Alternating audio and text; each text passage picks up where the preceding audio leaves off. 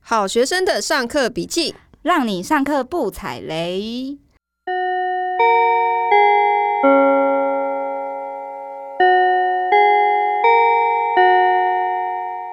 大家好，我是好学生艾比。我是麻瓜头 底。 哎、头顶你住今天有点过嗨，还在那边给我一直开酒 喝。我 我我需要桑杰啊！我我跟你讲哦，我上个月去参加一个课啊，嗯，我我猜啦，我们应该百分之八十的听众都听过这个作者，谁他叫哈佛艾克。谁听过啊 妈的，那可是我跟？Cover 你讲， Acre 你不用讲英文，是吗？我跟你讲，或许你不知道这个作者，但我觉得应该有很多人都听过这本书。什么书？它叫做《有钱人和你想的不一样哦、o》，k 应该有吧？你有听过吧？有有有有听过，嗯，那我先介绍一下这个哈佛 Ecker，好烦哦 我觉得你乱叫，我们不要再乱讲 了。他的嗯一些背景好了，他其实是一个加拿大人，目前六十七岁，一九五四年生。OK，、嗯他是一个从小就家庭很穷的人，然后他小时候就疯狂打工，做过很多的工作，然后后来长大后就开始创业当老板，但是他其实蛮惨，是他创业十几次都一直失败，那最后终于有一次比较成功了，他是卖那种体育用品的那种公司，然后也嗯有十几家的分店。嗯，后来他把那个分店啊，就是卖给把别人，公司卖给别人，对，就是赚了一大笔钱。然后，但是拿到一大大笔钱之后，他还是就是做一些比较错误的投资，还有一直不停的挥霍。其实他两年多就把这个钱用光，回到原点，他就痛定思痛，回顾自己的成长背景和金钱观。嗯，后来呢，他现在是一个大富翁了。所以他怎么变成一个大富翁的？他是教人家怎么变成大富翁，随便他。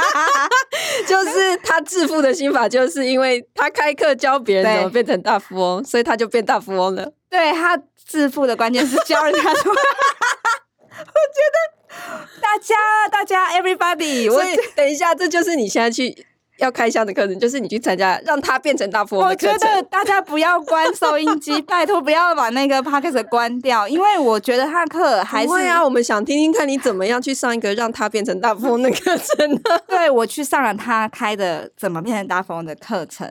？OK，对好，所以他的课名也是叫做“有钱人想的和你不一样”吗对对对， ？How much？五千八，五千八，哎还好啦，是但是是多久的课？它其实我觉得很划算呢，欸因为它我当时报名的时候还没有疫情，所以当时他们是说是三天的课程是现场教学，是真的有老外会飞到台湾来教你三天的课程哦。但嗯因为是疫情的关系，他们后来一因为一直延一直延，就改成线上的方式进行，只有两天，嗯从早上九点到下午五点，总共八个小时。那它中间吃饭加休息加一加，可能不到一个小时，所以它的课程是非常非常紧凑的。所以三天改两天没有 discount 哦，没有哎、 我好 OK 哦，我我觉得你可以不用去上啦，因为对啊，就我我算就了啦。听先听你讲嘛，他在讲什么？他其实，如果你们有看过这本书的人呐、就知道他其实核心观念只是在讲一件事情，就是内在事件反映外在世界。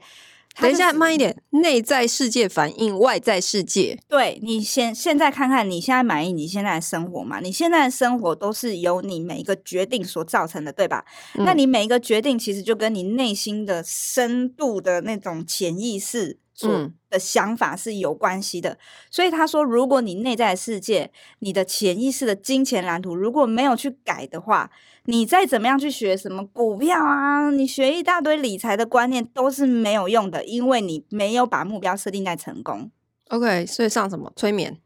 有 有啊，还真的有，哦真你的笑屁里啊！面有一个催眠的部分，是不 是？它有催眠，然后它也会让你去剖析、挖掘你的内心。 OK，对我跟你讲 哦，你现在怎样？我跟大你笑，忽然要哭了吗？我这两天哭死了我， 为什么？因为他会用一些方式去去告，就是请你去了解你自己为什么现在变成这个样 子，跟你的原生家庭是很有关系的。你是带了酒去上课吧， 我没才有会变这样 我吧？没有，我是在家里上，因为他现在线上课程嘛。啊，你就边喝酒边上我没 有啊，边喝酒边上，我是太投入了，因为反正旁边没有人。对， 所以你就边哭边听完了。哦我那我跟你讲，就是会哭的点，不是他告诉你什么，而是他要你去剖析你自己的内在世界。所以他是上心理学，我举例来讲好了啦，就是比如说你的爸爸妈妈他们的金钱观是什么？因为他就是认为这些原生家庭会影响你的金钱观，或者是用钱习惯会嗯非常非常的大，所以他就是要你去讲说你有没有什么很深刻的经验跟金钱有关系，比如说你有被背叛啦，或者是你常常看你爸爸妈妈吵架啦，他要你从这个观点去思考，他会给你时间，他可能会先讲那个讲师会先讲他自己的经验，哦，我以前跟爸爸妈妈的关系怎么样，然后让你带入那个情绪，然后再给你时可能五所以有点五分像钟心理智商，蛮像的，就是因为心理智商好像也是把你内心深处最、嗯最丑陋、最肮脏的一面挖掘出来，把你过去最痛的经验，对，他把它要挖你出来对他要你把它挖出来，你才知道你可以怎么样。你一定要先了解到说你你现在的消费习惯是因为过去什么原因，然后当你把它挖出来，你可以才有机会去扭转你内心的那个感觉。我举例来讲好了啦，我自己的消费习惯，我其实是一个蛮节省、物欲也很低的人，但是我总是会在。钱存到某个时刻之后就哇梭哈这样子，嗯，对，那就是那一次的课程让我发现了一件事情，就是我的原生家庭，我们我爸爸妈妈嘛，我妈妈是一个极度极度节省的人，然后我妈妈是呃，我爸爸是就是喜欢买好的，电视都要买最大的，然后、呃什么都手机都要买最好的，给小孩最好的，是这样的观念。他们两个都是很 OK 的，就是但是金钱观完全不一样。嗯所以我我常常会在那样子的纠结里面，最后长成了一个很节省。内心扭曲的小女那孩， 我没有扭曲，我只是很省、很省、很省。但但是我花在我认为值得东西上面，我是就不妈妈手跟软你的说不可以花，不可以花，然后爸爸跟你说，赶快开蕊，赶开蕊开蕊开蕊，然后所以我每次出国就是说哈，然后所以你比较听你爸的、啊， 没有，可是我在国内， 我国内时候就就是很节省，很节省，都不会乱花钱。然后我就是哎、诶所以这才是我没有办法存下钱的原因，因为我没有一个平衡，我要么就是零，要么就是一百。开到一百，我没有中间的可能五十趴，所以我一直以来都是，我应该三十岁以前我都没有任何的存款，甚至还有很多的就学贷款，你现在三十过几？ 干你屁事！我不想讲，我都这么大方告诉人家我四十几，啊我不大方怎么？么样？好好好好好，对，我觉得。诶，确实，原生家庭对一个人的金钱价值观一定是影响最大的啦。没错因为其实我的家庭背景，我觉得听起来跟你蛮像的。嗯，因为我妈妈也是一个非常省吃俭用的客家人，嗯，然后我爸爸是一个少爷，就是我对，对，就是我我爸爸他的原生家庭，就是我爷爷那边其实家境还不错，所以他从小到大其实没有吃过苦。嗯，对，那所以在这样的家庭环境之下，我跟你有点像啊。我其实是到了三十五岁，我我才有一个新的财商的观念，嗯，就是我才开始摆脱原生家庭给我的金钱价值观的影响。那这些价价值观最深刻的影响就是，我也是一直不敢乱花钱。嗯，你知道我大学开始打工的时候，我的第一份收入我拿去干嘛？你知道吗？拿去干嘛？我拿去买了一双 Nike 球鞋哇，那是我人生第一双 Nike 球鞋，是我大学自己打工，哇，因为从小就是家里不可能让我买那鞋，嗯，我们从小家里就是买鞋子都是去那个大卖场，有没有？ 嗯对啊，然后都是几百块很便宜的东西，嗯那我前一阵子也看到一个网络上有一个人做了一个动画影片哈，它叫做《穷养的女生》，穷养的那个女生后来怎么了？嗯，就是好像是类似这样的名字。她也是在讲说，就是呃，她是一个被穷养的一个孩子，就是家嗯里从小灌输她的观念，就是说不可以乱花钱，家里很穷，对，可是家里从来不告诉你怎么赚钱。对，就只是是他们不断的告诉你你要节省，不你要不乱能花钱钱，，对对对可是从来没有人可以告诉你怎么赚钱。对，我觉得这个是影响非常非常大的。哎、我问你哦，你家里面会不会只告诉你一个观念，就是你你就好好在一个大公司上班就好了？对，没因为我错家也是这样哎、他们没有办法想象不依存家里面呃不依存公司会是什么样的结果。因为在他们那个年代，可能会认为说去，比方说公务员，对，然后你去去一间很大的公司稳定的上班，这就对是人生最安全的方式。对我爸妈到现在还是这么觉得哎、即使我现在其实已经算是自由业了，可是嗯我、我不是之前有跟你讲过吗？嗯就是我瞒了我家人，我希望我家人不要听、啊，就是你离职，你一直不敢告诉他们。对我瞒了他们 整整两年呢、我觉得我好厉害哦。回去我爸妈问我说：“哎、你那个年终拿多少？”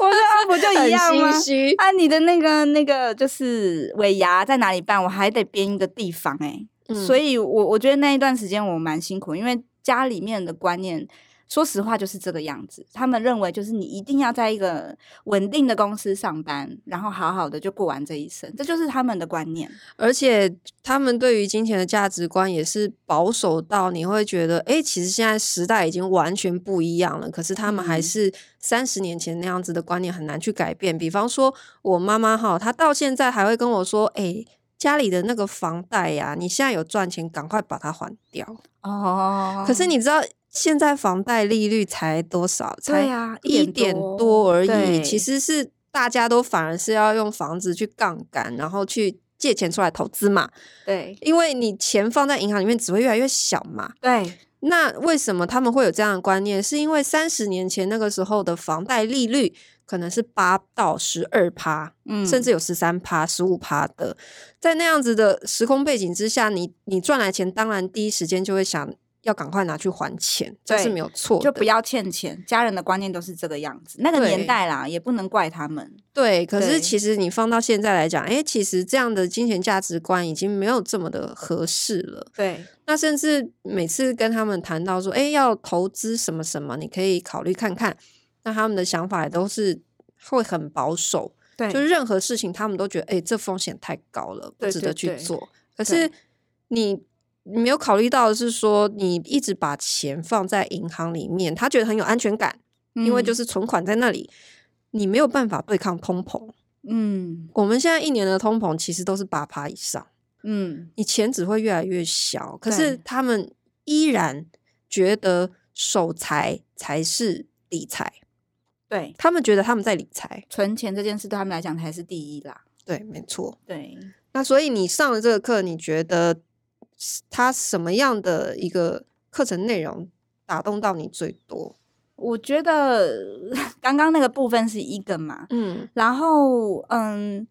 它其实整个课里面，如果有看过这这本书的人，其实你就会发现，它每一个章节的后面都有一些练习。嗯那我们一般来讲，一定都是看过就过了嘛，你不会真的很认真的去练习。嗯那整个整整两天的课程，它其实一直重复把那些东西拿出来，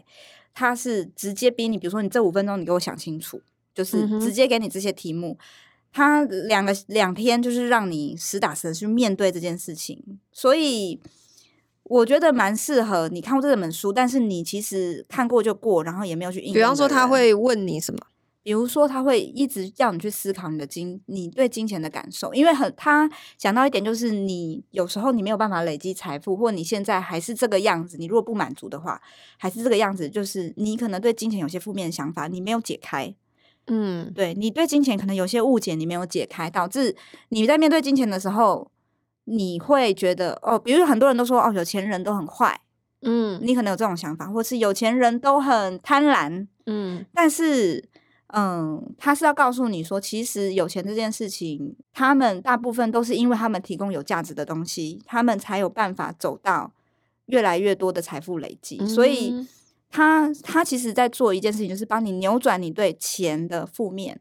观感。嗯但是这只是一个笼统的说法，它里面有给一些方法，比如说很多人都 知道，我不知道有没有很多人知道，就是叫你钱拿下，钱发下来之后，你要有很多不同的账户。嗯那它的方式，它是分到六个罐罐，六个罐罐，很可爱 啊。六六个罐罐里面，那六个罐罐包含着呃必须，就是生活必须，它放五十五趴，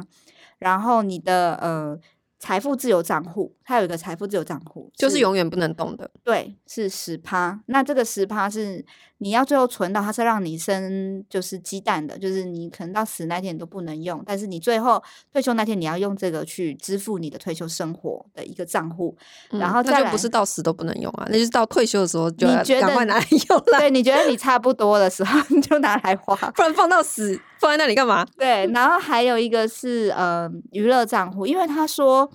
呃，你想要成为有钱人，你必须要有一一些时候是你要去过一些有钱人的生活， 哦对，适时的去过，比如说按摩，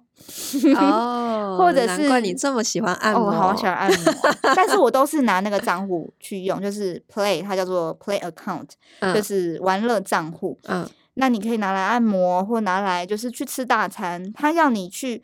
享受一下有钱人的生活的哎，感觉。现在不能出国旅游，你就有很多的钱可以拿来按摩啦。哦，真的，我昨天才去李炳辉，又要讲，对，所以呃，这样就三个账户了嘛，再来叫做长期支出账户。那长期支出账户就比较像是，呃，你想要使用，但是你短期内呃的钱没有办法到达，比如说是头期款，你想买房子就可以用这个，或者是你想要去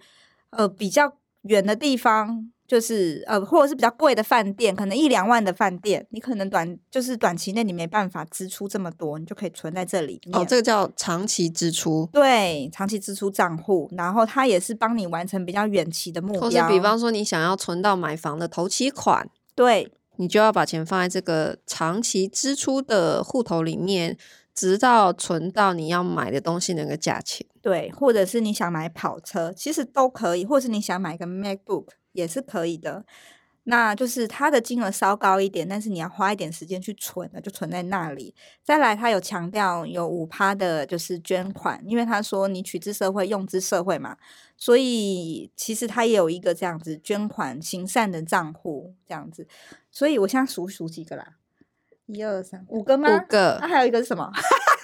还有一个不记得了，好好哦，不重要，反正大家可以自己去翻书，书里对面应该都有。对，就是这六个罐罐的话呢，你只要分配好的话，就是有办法，呃，生活会比较平衡一点。你不会说存到最后，然后一次梭哈。像我这样子，我这就是完全没有在存这个，我就会把自己压缩的很紧，然后也不知道自己存了多少钱，然后等到很紧绷的时候出去玩就一次花光。那你这样子，其实你也存不到任何钱。嗯，其实因为持续性的一个非常节俭的行为哦，它它很难持久，对，因为人都需要放松，嗯，他需要要情绪的释放。对，对，那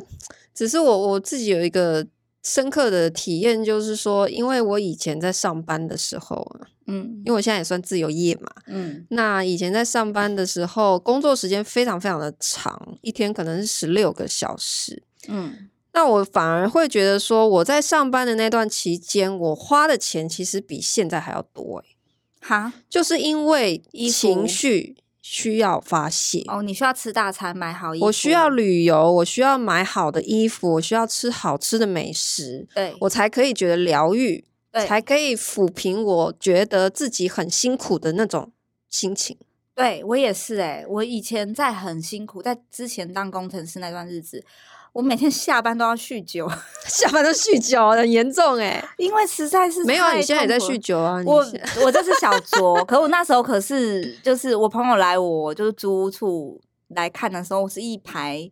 就是烈 酒，哇哦你压力到底多大？真的很大，啊因为你会觉得就是时间都被压缩，你剩下时间你就是要就是要放松啊，对，对啊。那我反而把工作辞掉之后，其实我觉得你才会意识到说你没有需要这么多东西。对，我没花错我的花费反而变少。没错没错。然后我对外面的美食餐厅其实也都没有兴趣了，因为我觉得我的心灵已经获得解放了，我没有再需要靠那些东西来舒压或者是什么的。你没有需要平衡啦，因为你的生活是平衡的状态，你就不需要一个很极端的东西让你感到舒服。对，所以对只是说，我觉得很困难的地方是在于你怎么样从一个这么辛苦的一个上班的生活走出去，找到一个个真正的生活平衡。我觉得这是很多人现在在挣扎的地方。没错，那我相信也是为什么现在有这么多想要就是这么多教人如何变有钱的课程，对其实也是希望帮助大家从金钱观念的开始改变，到你行为的改变，到最后可以让你的生活也发生改变。没错，那只是说，我觉得这中间一定有一个过程。那对我来讲哈，我觉得，因为我我自己是不会被这种课程洗到、欸哈， 为什么你会被这种课洗到？是因为你一直在网络上搜寻有钱人吗？没有啦，我我是一个，应该说我是一个需要一直不断被提醒这件事情，哪件事情就是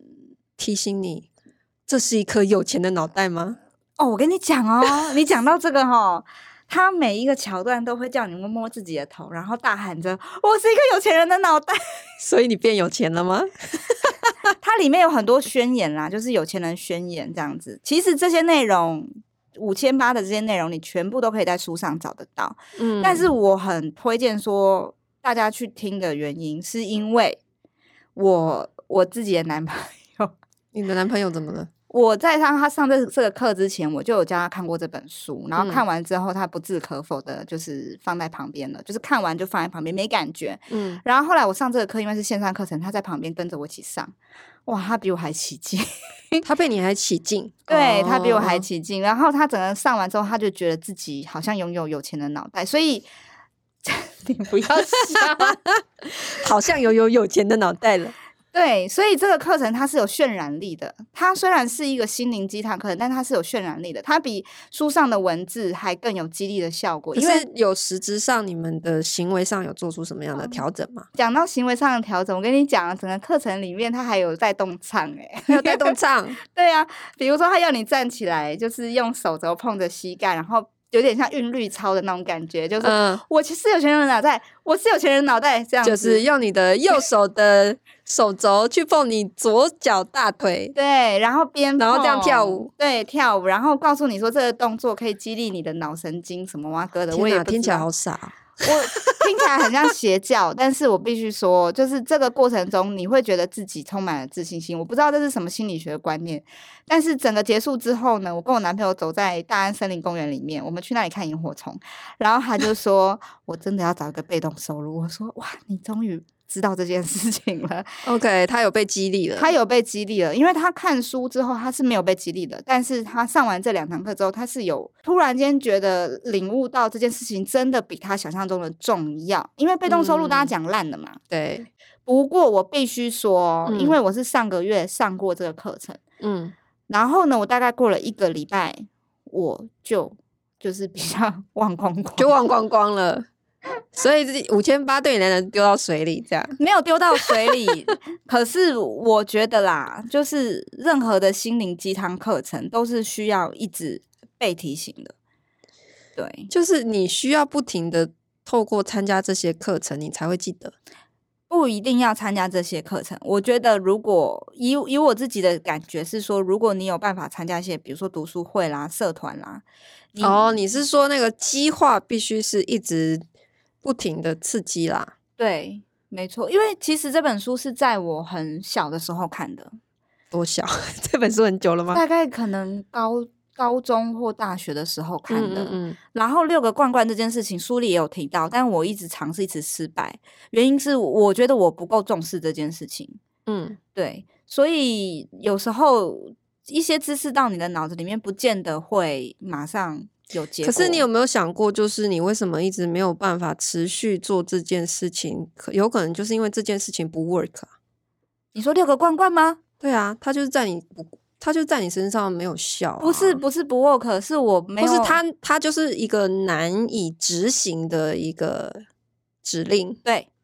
你讲对了，它难以执行，尤其是现代化的生活里面，又有 Line Pay，又有 那既然信这样，你用为什么卡要强迫自己去执行呢？你应该是要找到一个更有效的方法啊、那你有吗？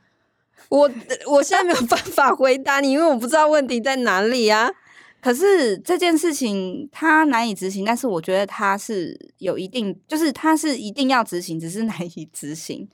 OK，对，所以你应该是要找到一个可以让你有效执行的一个更简单的方法，而不是去执着一个你一个你没有办法执行的方法，但是你觉得你一直需要被提醒。我被你说服了。 怎么办？啊我就是每一集都在 diss 你的课程。 哎、我我我我被说服了耶！但是我还是会想要执行六个罐罐呐、 OK，你可以再试几个月，然后你看看有没有效果。 那好啊，因为六个罐罐这个，其实我我很早以前也听过很多老师在讲什么六个账户，其实概念都是一样的嘛。对，都是一样的。你必须要把钱分开来，你如果全部挤在一起，你是很难去做理财这件事情啊。嗯因为你可能娱乐、娱乐或者是你生活开支，或者是你的自由账户，你全部搅在一起，你根本搞不清楚你现在目前的退休计划是什么啊，因为你全部都放在一起了。嗯对啊，所以我觉得它是有其就是有其价值在，但是是否要分到六个罐罐，不，我觉得是可以商量的。 ，maybe 三个就可以，对，maybe 然三后个你就家可橘以。皮可以多一个罐罐，你讲橘皮没有人认识，橘皮你是我家一只非常可爱的猫咪。你的猫咪可以多两个罐罐。 我觉得我们这期有点聊歪了。好啦，为什么我会这样讲？是因为我我其实也一直蛮想要试着去理解为什么有很多人他需要去上这些激励的课程。因为嗯因为我我觉得这些是所谓的心灵鸡汤的一对部分。对那因为我个人几乎很少会觉得我需要心灵鸡汤，就是嗯因为我是一个非常实事求是的人，就是我我对待任何事情，我都会觉得我需要实际的执行的方法以及有效的结论。哎、你讲到这个，我又想起来，那时候因为我五千八的课程里面，其实有好呃，可能三四个小时都在推他的进阶课，因为他的五千八其实讲的是比较浅一点的理财观念，还有一些它只是先让打破你的基本的观念，让你意识到说你的金钱价值观需要改变。对，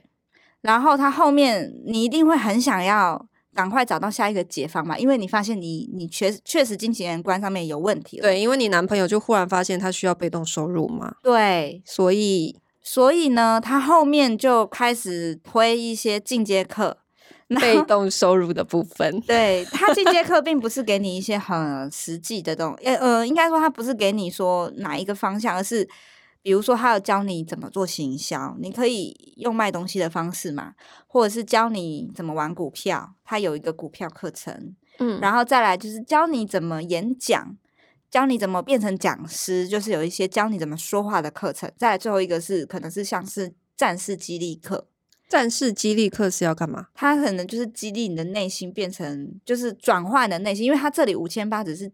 粗浅的，嗯让你知道你自己心里的状态，为什么你今天走到现在这一步，但但是是它后面是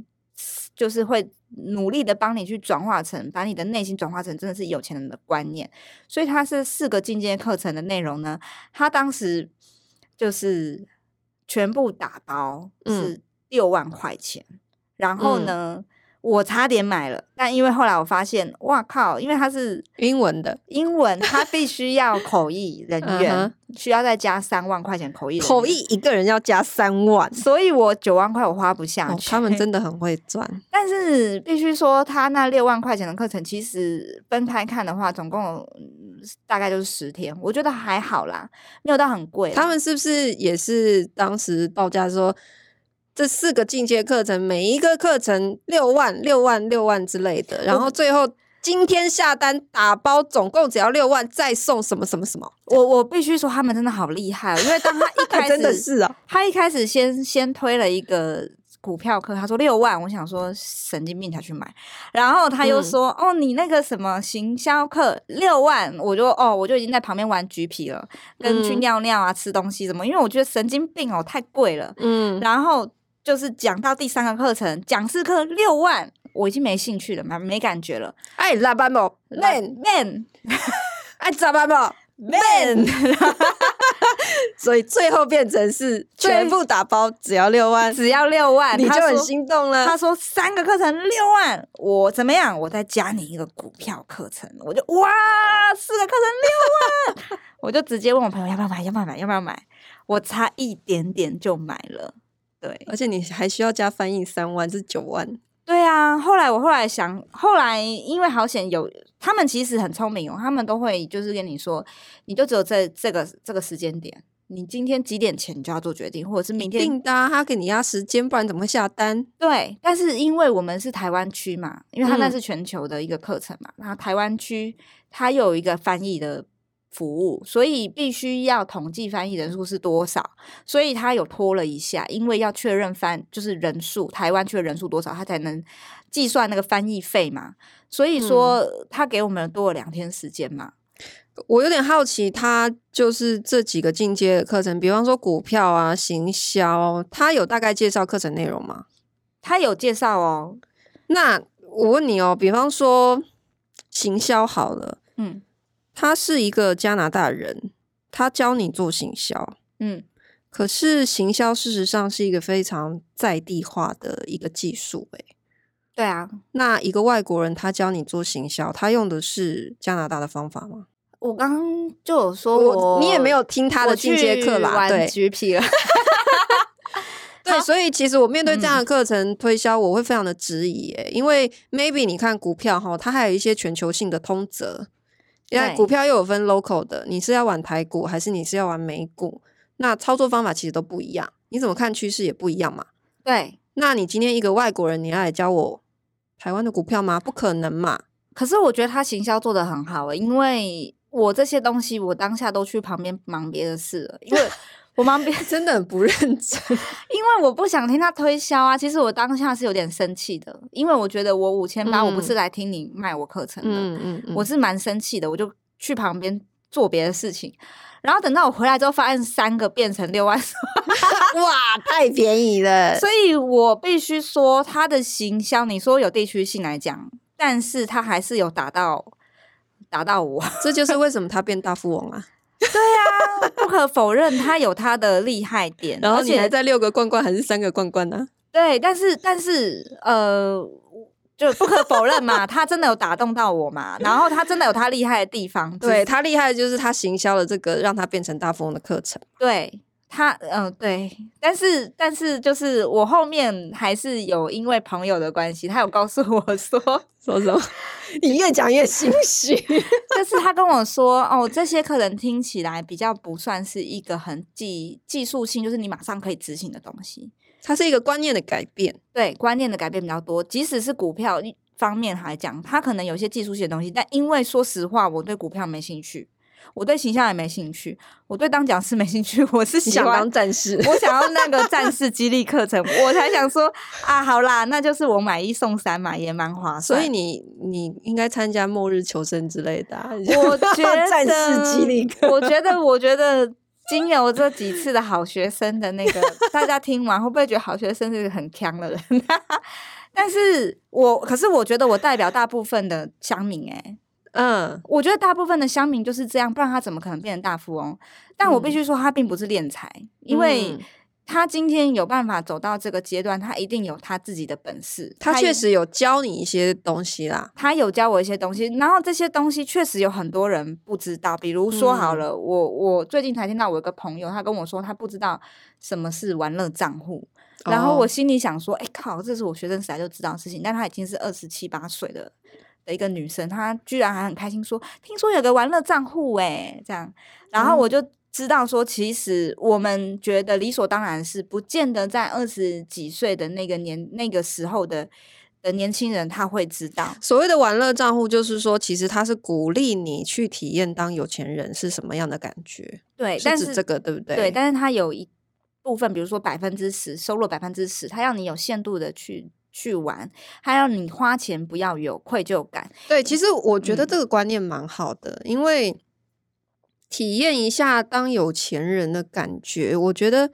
它其实是重要的。对就是我我一点都不否定这个观点。对你只要知道很多人哈，他为什么可以建立一个事业变得很有钱，嗯，那取决于他提供了有价值的产品，对不对？嗯那很多人为什么可以卖豪宅、卖豪车？他可以卖单价非常高的东西。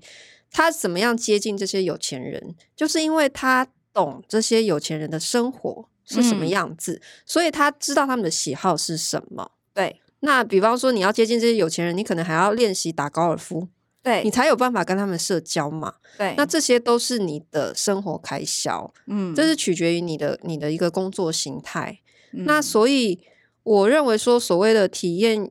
有钱人的感觉是说，你要知道什么东西是好的，对你才可以分辨什么是不好的。对那你可以有更高的追求。对那如果放到事业里来讲，也是，如果你想要卖别人好东西，你得先知道什么是不好的。对，所以我觉得这个观念是对的。我有一个朋友啊，他其实是，诶、你在顾虑什么？因为这他是我男朋友， 啊 你就讲呗，就是他，你男朋友怎么了？他会听，对不我对？希望他不要听。他其实是一个很节俭的人，嗯嗯， 然后但是我发现他在玩股票上面是不手软的。最近不是股票在大跌嘛，他只能就是缘木的说啊，就是钱如浮云，那我就知道他亏惨了。嗯对，然后我就说你为什么每次都是要高买低卖？他嗯说我知道，但我就是控制不住。嗯，对，那我觉得你知识学的再多，你的内心没有改，嗯你一样是没有办法变成你想要成为的那个人。嗯，对，，所以你说这个课心灵鸡汤，但是我是希望说，上完这个课之后，如果说真的会很认真去执行这件事的人，他才是，我觉得他还他还是会有机会去转变他的观念。嗯如果你一直不转变观念，他一天到晚给我在那边听老师老师。什么成龙老师，我是不知道他是谁啦。谁呀？哎，你去查一股下就知票吗道了。我每天晚上都 听他在，他会拿一个那个 Momo 的纸纸箱，你知道吗？嗯，然后他会把自己的笔电放在那个 Momo 的纸箱里面哦，然后 沉浸在自己的世界里面，把自己的头钻到那个纸箱， 很夸张。我看着他，我都觉得我好难过，可是我尊重他。 我希望他真完的全不要活在自己的听世界里。对，就是哎，真的是很难过。但是因为他的是真的内心的自己没有改的话，他知道他自己做的事情多么奇怪，他都没有办法去。 我觉得你男朋友的问题应该是，他就必须等到他自己碰到够多的挫折，对他就会改变。我以前常常因为这件事情跟他吵啊，可是我发现要改变一一个人太难了，我还不如让他可能亏个很多，嗯，所以我后来就就让他自己去碰。我 就 let it go 了。对啊，所以这让我觉得说，这个课里面其实讲的真的是他没有在教你什么方法了，他真的就是想要去改变你心深处的观念，你自己的金钱蓝图。对啊 OK，哎、你不是要分享一个就是关于呃，就是穷养的孩子后来怎么了吗？我刚刚讲过了，你可是不是是醉了等？等等等，你后来到底还那孩子怎么了？哦，我没有讲完， 是不你没有讲完是被我拉走了。那个穷养的孩子，他后来想要表达的只是说，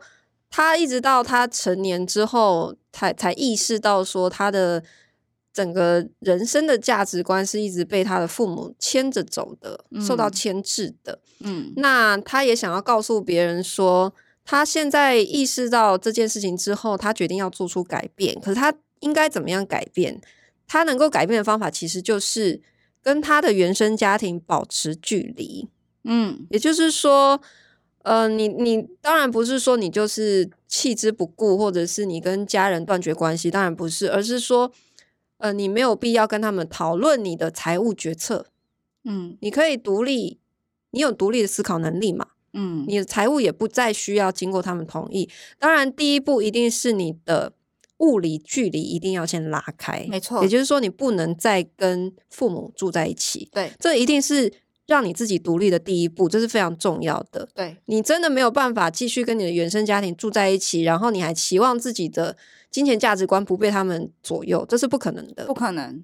所以第一步一定是你要先搬离，对你要先物理距离拉开之后，你的心理上面的距离也才会拉开，你才有可能真正活出你自己的人生。因为老实讲，会会一定要拉开的原因，是因为，嗯，每一个人的生长环境不同，那我们的爸爸妈妈他们的生长环境也不同，你要用再多的方式去说服他们说，哎、现在这个年代不对，是这样其实子你了没有必要说服他们，没有必要这样说服他们，那反而是哎、你们有一点点距离，然后你可以长成你要的样子，那你对未来才有办法有机会去帮助他们。对，没错，也对帮助你自己，对对否则你永远就是很不快乐。对啊，哎，我们你怎么会忽然走向这么感人的结局呢？哦，可是我觉得这结论真的很棒，真的吗？因为这也是我本人的心路历程。你又要聊吗？还是要我讲完了， 就是那个穷养的女孩，就是我。哦，OK，也是我，